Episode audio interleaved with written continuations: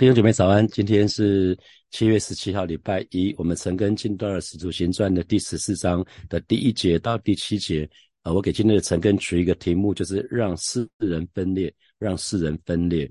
那还记得呃，我们在十三章的时候讲的是在那个地点是在比西底的安提阿哈。那现在使徒保罗他们一行人就来到了以哥念啊，为什么他们要来到这里啊？因为他们。被赶出去哈，他们被逐出逐出境外去。那那那个呃，保罗跟巴巴拿巴他们就对着众人就跺下脚下的尘土，就往以哥念去了哈。那呃，这是所以使徒他们是是被逼迫被赶出去了哈。那就来到以哥念，然后我们来看第一节，第一节是二人在以哥念同样同进犹太人的会堂。在那里讲的叫犹太人和希腊人信的很多哈，然后新普京的翻译就讲的更直白，他说同样的事情也发生在以哥念，那这个同样的事情就意味着很多事情哦哦，所以等下我们看下去就会知道同样的事情是指什么事情哈。那保罗和和巴拿巴虽然他那个时候已经说。他们这一群人，他们判定自己不呃不能得永生哈，所以他们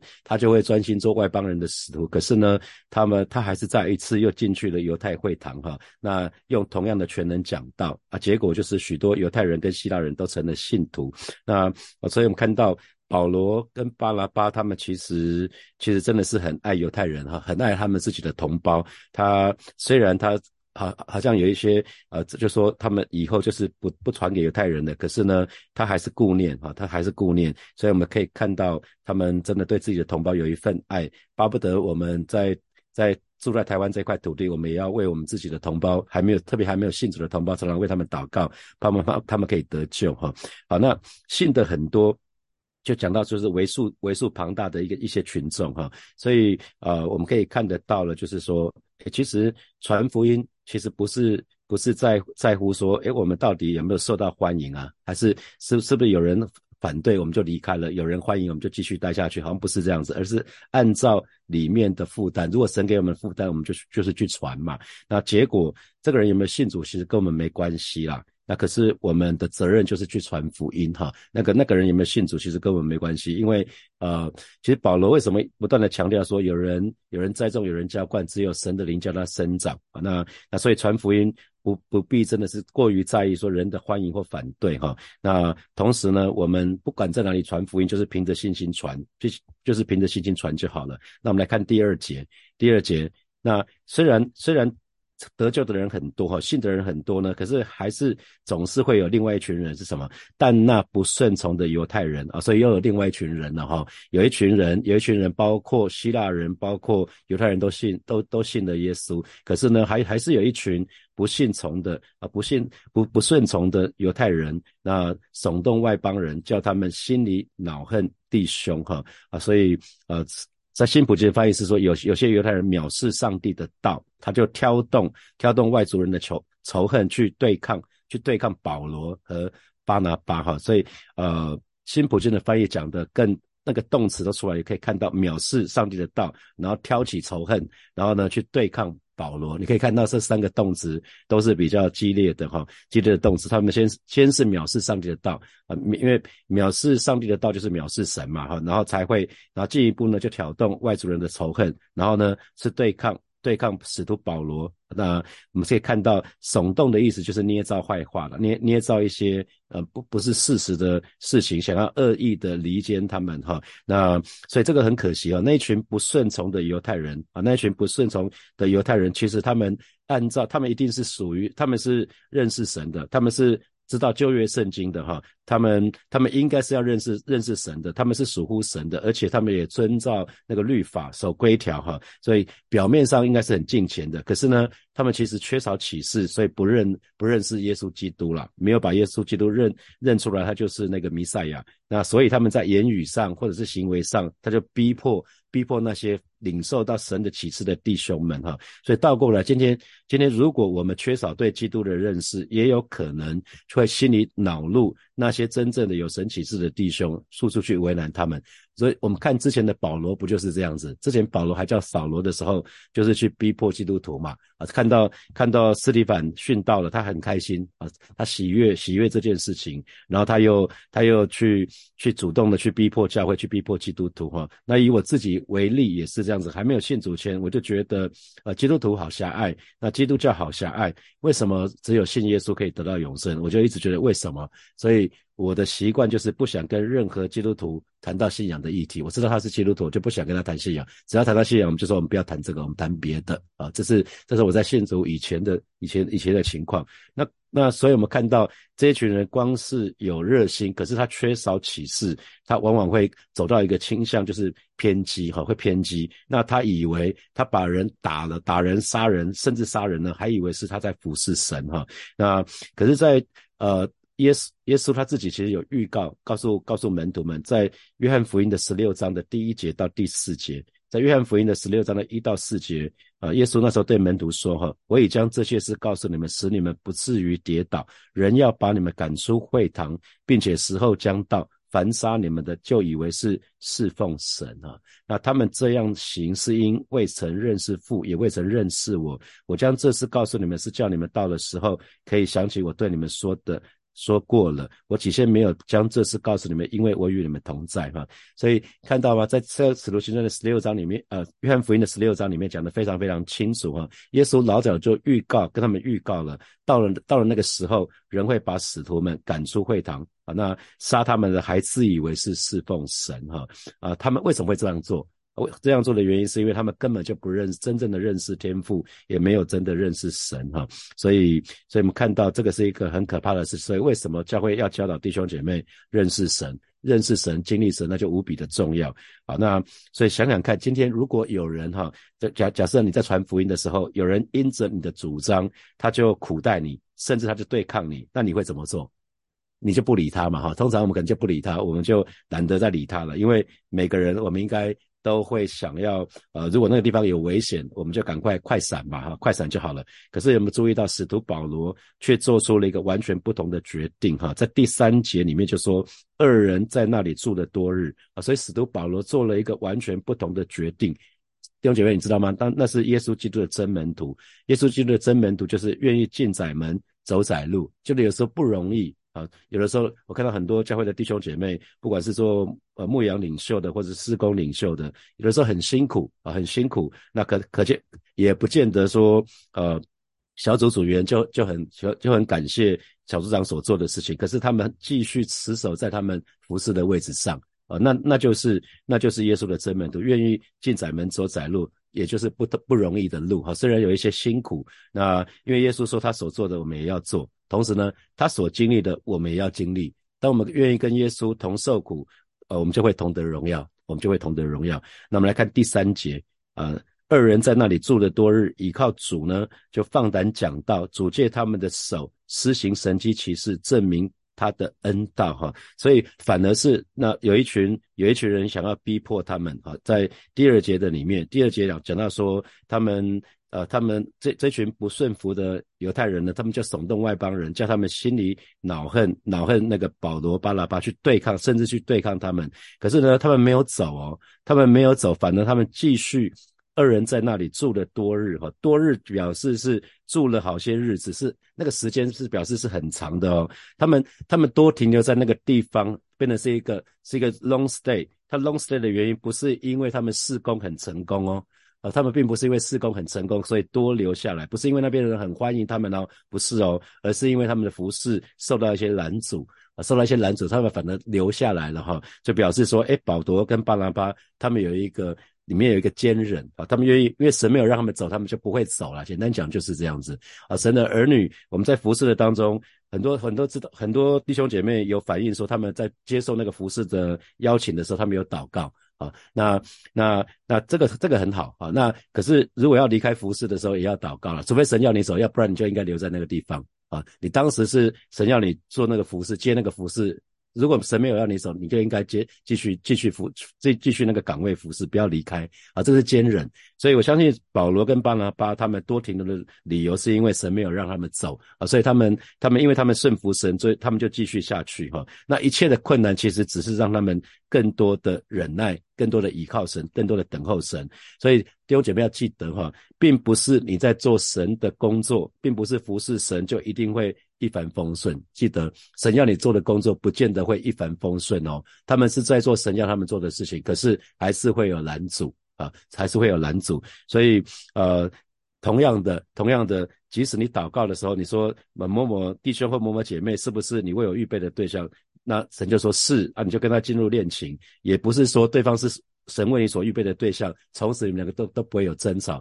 不是这样子哈，并不是这样的意思啊，所以我们要要很清楚，所以请请弟兄姐妹不要随便离开自己服侍的岗位，或者是你祷告了，你工作工作这个工作是你祷告要去那个地方的，结果没没有一些辛苦你就离开了啊，这样你什么都没有学到，这就可惜了哈。那他们不只是在那个地方住了多日，他们住了多日做什么呢？他们就倚靠主放胆讲道。依靠主放胆讲道，在新普界的翻译是说，他们大胆的传讲主的恩典，哈，看在在主里面，在主里面依靠主的意思就在主里面，在主里面，所以啊，当他们可以在主里面呢，他们就可以大胆在，因为在主里面就是在主的同在的里面，他们就可以刚强壮胆，不惧怕。他不惧怕做什么呢？讲传讲主的恩典，讲讲主恩典的道，哈，所以这是一个很美的事情。然后呢，主借他们的手啊，主借他们的手施行神迹奇事，所以。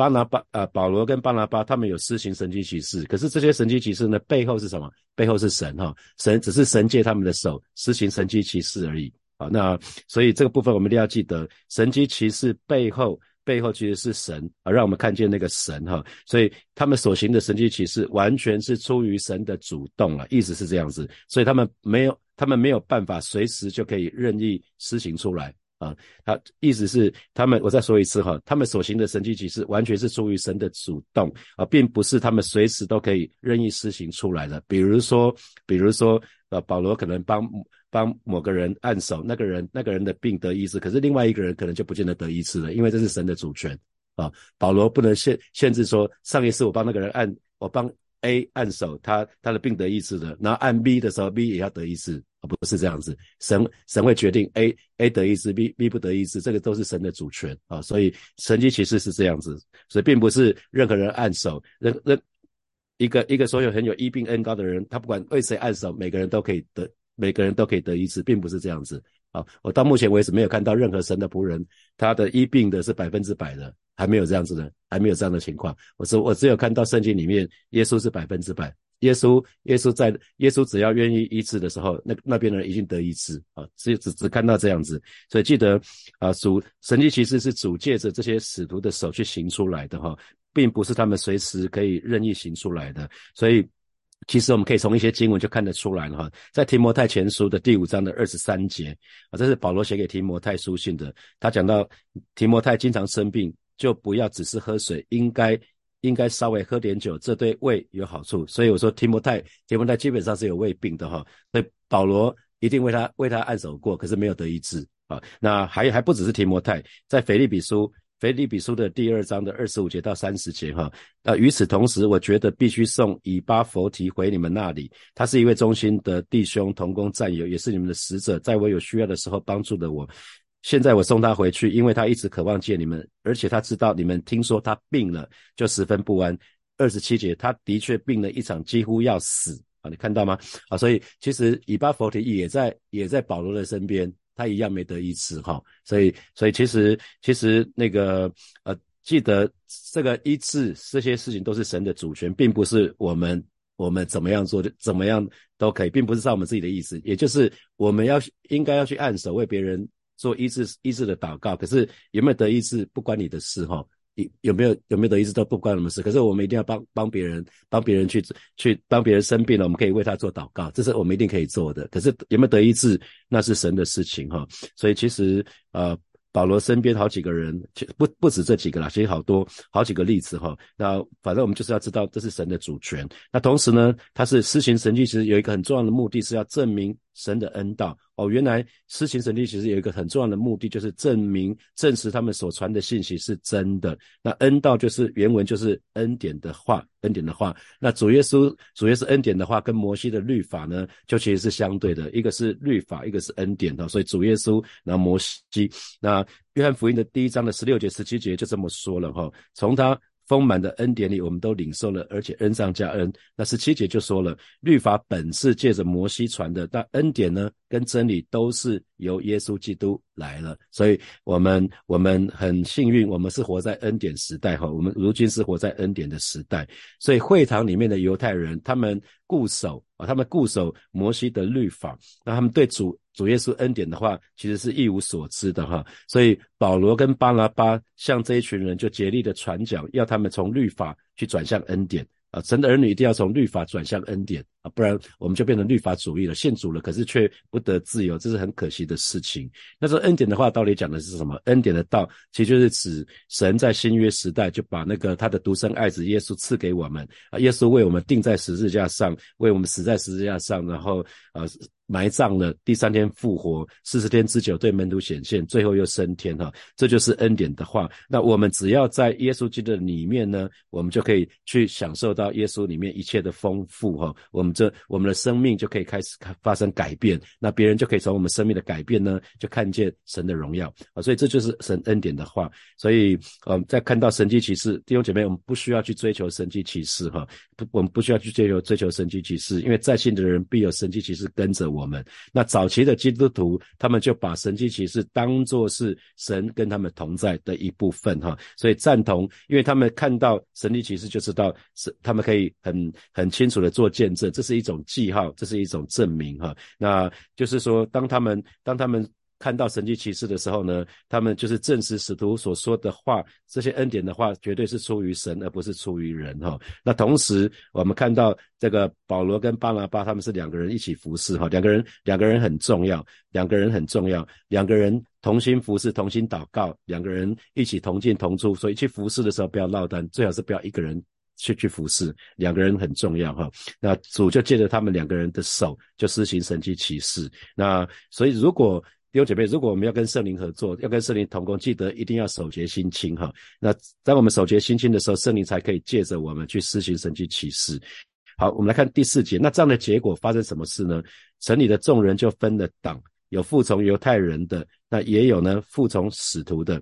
呃，新普京的翻译是说，城里的居民就分裂成两派哈。分的党就是分裂、分开的意思哈。那使徒有副总使徒的原文是复复数，所以指保罗跟巴拿巴两个人都是使徒哈。所以路加在这个地方就没有称呼他们两个名字，而直接改称改称使徒。所以重点是在强调他们两个人去传去宣教是神的差遣，是神差派他们啊。所以我们在使徒行传一开始就说了。保罗跟巴拉巴没有被列在十二使徒里面，可是圣经里还是称他们是使徒，所以表明什么？凡是被圣灵所差遣出去的，其实都是使徒。所以使徒其实就是指神的工人，被神差遣到。各个地方去从事神要他们呼召他们所做的事工就是了哈，所以理论上以广义的角度来看，所有的基督徒都应该要要被差遣去做神的工作哈，都是神的工人，都是神的仆人跟使女。好，那啊，所以其实我们看到再一次，我们又看到那个呃，又又分成又分派了哈，又分党了哈。那所以我们传福音，传福音其实我们就是我们就是竭力去传福音，可是不要去期待，不要去期待每个人都有一样的反应。啊，你传福音是我们的责任啊，是神要我们去做的。可是呢，不是你不要去期待每个人都有一样的反应，总是有的信。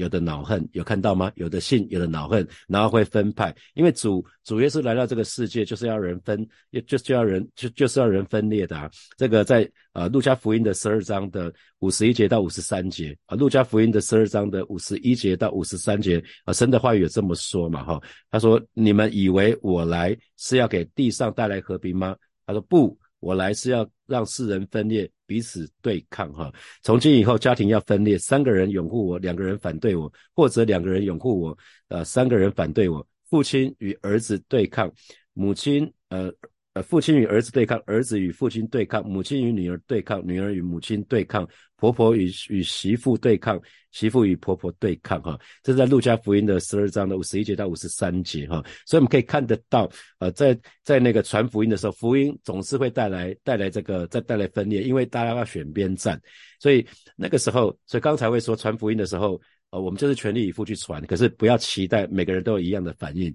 曾经以以利亚。以利亚行了一个非常伟大的神迹啊，他他他一祷告，天上的火就降下来了，然后那个那个四百个先知就被杀了哈。那当时围观的众人就说：“唯有耶和华是神。”没有想到，没有想到亚哈王他没有认罪悔改哦。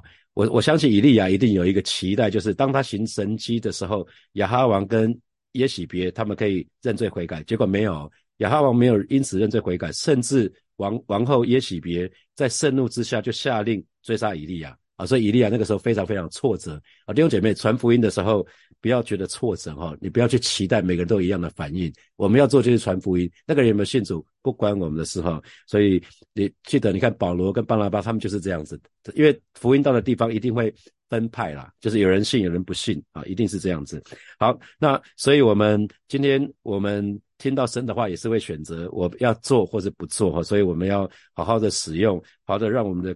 的自由意志接受圣灵的圣灵的管理，哈，圣接受圣灵的掌管。好，我们来看第五节。那当当分成两派的时候，发生什么事？那时外邦人和犹太人并他们的官长一起涌上来，要凌辱使徒，用石头打他们。所以这一群讲的当然就是反对反对保罗跟巴拿巴的这一群，包括包括外族人，包括希腊人，还有呢。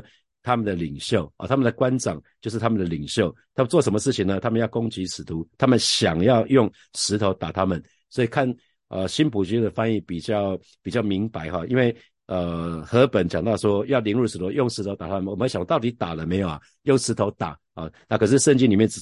保罗自己在在后来有自己说自己诉说，他被石头打过一次哈，他并不是被石头打两次哈。他在哥林多后书的十一章的二十五节，他被石头打，他他有他有说他被石头打。那可是，在呃使徒行传的第十四章有两次被用石头打哈，所以第一次是他们想要用石头打，就是这个地方，他们只是想要用石头打哈，他们要攻击使徒，想用想用石头打他们。啊，所以我们我们这个部分大概是这样子哈，所以他们知道，就是他们可能是有点恐吓，拿着石头说：“你们你们最好赶快走，不然的话，我们就要拿石头打你们。”有可能是这样子哈，所以用用石头来威胁的意思。那使徒知道了，第六节，使徒知道了就逃往。吕高尼的路斯德特币两个城和周围的地方去了哈，他们一知道这个消息，他们就逃到逃到另外一个地方去了哈。那吕高尼是加拉泰加拉泰省的一个行政区哈，加拉泰是一个很大的省份，它的境内又分成比西底还有吕高尼哈，所以比西底也好，吕高尼也好，它都是在加拉泰加拉泰的境内哈。那路斯德这个地方是提摩太的故乡，提摩太的故乡那。特币特币在路斯德往东，在大概九九十公里左右啊，在加加拉泰省的东南的角落哈，所以我们这边看到说使徒知道了就逃亡，所以有的时候呢，呃，主的工人、使的仆人跟使女，有的时候是需要去逃避的，去去。面对逼迫，不是去面对他，而是去逃避。那圣灵会告诉他们说，这个时候该该做什么事情。所以记得，传道人如果逃难，不是羞耻的事情哈，因为主耶稣也这样命令门徒，在马太福音的第十章的二十二节、二十三节哈，马太福音的二啊第十章的二十二节、二十三节，他说：你们会因为跟从我而被万民憎恨，但忍耐到底的必然得救。好，二十三节，如果你们在一些一座城里遭到迫害，就逃到。就逃到另外一座城去啊！我实在告诉你们，在你们走遍。以色列各个城镇以前人子就已经回来了，所以看到二三节了吗？啊，耶稣就吩咐他的门徒说：如果你们在一一座城里遭到迫害，就逃到另外一座城去。好，这这就是在共产共产国家或者是在回教回教的地方，很多神的仆人跟使女在那个地方宣教就是这样子啊。他们有的时候被抓，然后被逼迫，他们改个身份再进去，被赶出去之后呢，后来改个身份再进去哈。所以我去中国宣教的时候，当地的宣教士就是这样告诉我，就是。你的东西一定要很简便呐，随时可以跑。要随时要要要干嘛的时候，随时可以。不要带那种什么行李箱啊，不要带那种很很很多东西呀。啊，你不是去度假的，所以随时可以背着背包就可以闪人啊。所以逃逃是逃逃是那个基督徒应应付迫害的一个原则哈，不呃不不是不是起来对抗哈，你可以注意到不是起来对抗哈，你看到圣经里面可以很少看到对抗哈，很少看到对抗。那那可是我们的逃跟世人的逃不一样，世人的逃是躲起来，那我们的逃呢是到另外一个地方去传福音哦，很很不一样。世人逃就真的逃了哈，我们的逃是到另外一个地方，只是到另外一个地方去传福音而已啊。那呃，所以其实可是我们同时看到这段经文又。应应该有一些，应该有一些好奇，就是说，哎，使徒能够行神迹奇事，那面对敌人的破坏，为什么他们不不不不不显个神迹奇事就好了嘛？啊，所以再一次，再一次，使徒行传一而再，再而三告诉我们，使徒行传行在一直在在告再而三告诉我们，就是神迹其实出是出于神的主动，而不是人的意愿。啊，神迹其实是出于神的主动，不是人的意愿。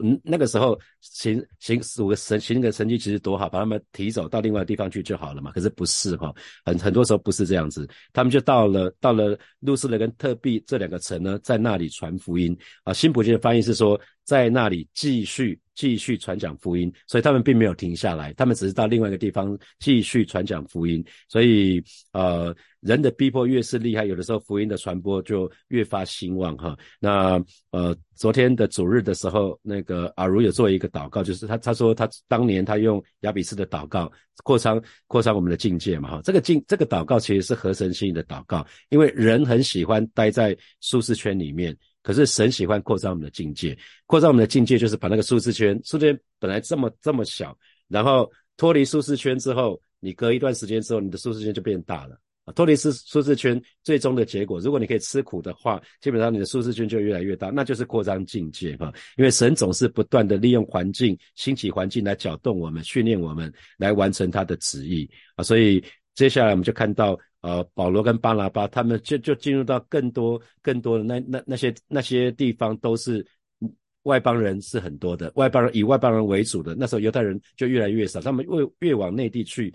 呃，犹太人就越少了哈。这个我们明天整个的时候就会看到啊。接下来我们有些时间来默想从今天的经文衍生出来的题目。好，第一题，我们刚刚说对于真理跟真道不是赞成就是反对，不可能中立哈。你请问你认同吗？你的观察也是这样子吗？所以记得传福音的时候，我们就是努力竭力去传就好了。你不要期待每个人都会有一样的反应哈。好，第二题。神机骑士乃是出于神的主动安排，并非出于人的意愿。那这给你什么提醒？哦，所以我们没有办法随我们自己的意思，随时都可以行出来。因为神机骑士的根源是神，不是我们自己啊，不是我们自己。好，第三题，人习惯待在舒适圈里面，可是神呢，却不断兴起环境来搅动我们、训练我们，来完成神的旨意。那你有这样的经历吗？啊，好，最后一题，第四题是。耶稣基督的真门徒需要进窄门走窄路。那请问今天你愿意为主付上什么代价啊？记得信仰从来不是让我们舒服的哈。我们我们信信耶稣从来不是让我们舒服的，因为耶稣都已经预告了嘛。跟从他的人要要若若人要跟从我，就当舍己啊，天天背起自己十字架来跟从我。好，六姐我们要一起来祷告哈。首先，我们就为我们能够住在台湾这个。这个国家，我们向神来感恩啊！因为台湾有信仰自由哈，我们在这个地方自由敬拜、传福音、聚会都都没有任何的问题。看保罗他们呃到不同的地方去，常常常常在那边传福音就被逼迫了哈。我们就为为台湾有信仰自由，我们向神来感恩。我们今天我们可以既然可以自由的传福音，就让我们好好的传福音啊！今天我们可以在这个地方自由的敬拜，就让我们好好的敬拜吧。我们就一起开口向神来祷告。主啊？谢谢你为我们可以生活在台湾这个这块土地而向你来感恩，为台湾我们有信仰的自由，我们向你来献上我们的感恩啊！在你每一位神的儿女，我是今天既然我们可以自由的敬拜，就让每一位神的儿女，我们每一个主日我们就好好的敬拜，每一天我们就好的敬拜你啊！既然我们可以在这个地方自由的传福音，主要带领每一位神的儿女，让我们就好好的传福音，我们带领更多更多人能够来归向你，主要谢谢你，主要谢谢你，赞美你。我们继续来祷告。我们看到使徒保罗，他们即使受到一些逼迫，他们他还是继续在那个地方，在以哥念那个地方，在住了好些日子。然后他们就是大胆去传讲主的恩典，那主也给他们能力去施行神迹奇事。那我们就一起开口来祷告，让我们愿意学习主耶稣，也也跟呃效法这些使徒一样，我们愿意走十字架道路，愿意进窄门走窄路。这是一个，这是一个荣耀荣耀荣耀主的道路。我们就去开口来祷告。主啊，谢谢你今天早晨再次带领每一位神的儿女，我们都愿意效法耶稣进窄门走窄路啊，虽然是不容易的路啊，却是你所喜悦的十字架的道路啊。是主啊，让我们可以一生侍奉你，一生爱你，一生敬畏你，以至于我们的生命可以荣耀你，可以见证你。谢谢主，赞美你啊！最后我们做一个祷告，让我们不是去追求神迹启示，我们乃是单单的每一天去寻求主，与主亲近。我们就去开口来祷告。是吧？谢谢你今天早晨再次，我们要来到你面前向你来祷告，带领每一个神的神的儿女，让我们不是盲目的去追求神迹奇事，乃是每一天我们都渴望与主更多的亲近，乃是每一天我们就来到你面前，单单的寻求你，更多的明白你的心意，更多的遵循你的旨意，更多的降服于你。谢谢主，奉耶稣基督的名祷告，阿门，阿门。我们把掌声给给我们的神，哈利路亚。今天是这个礼拜的第一天，祝福大家从从今天到到礼拜五每每天上班的日子都有神的恩惠，都有神的同在，让工在工作的当中，在在各样人际关系的当中去经历神的恩惠。我们明天见，拜拜。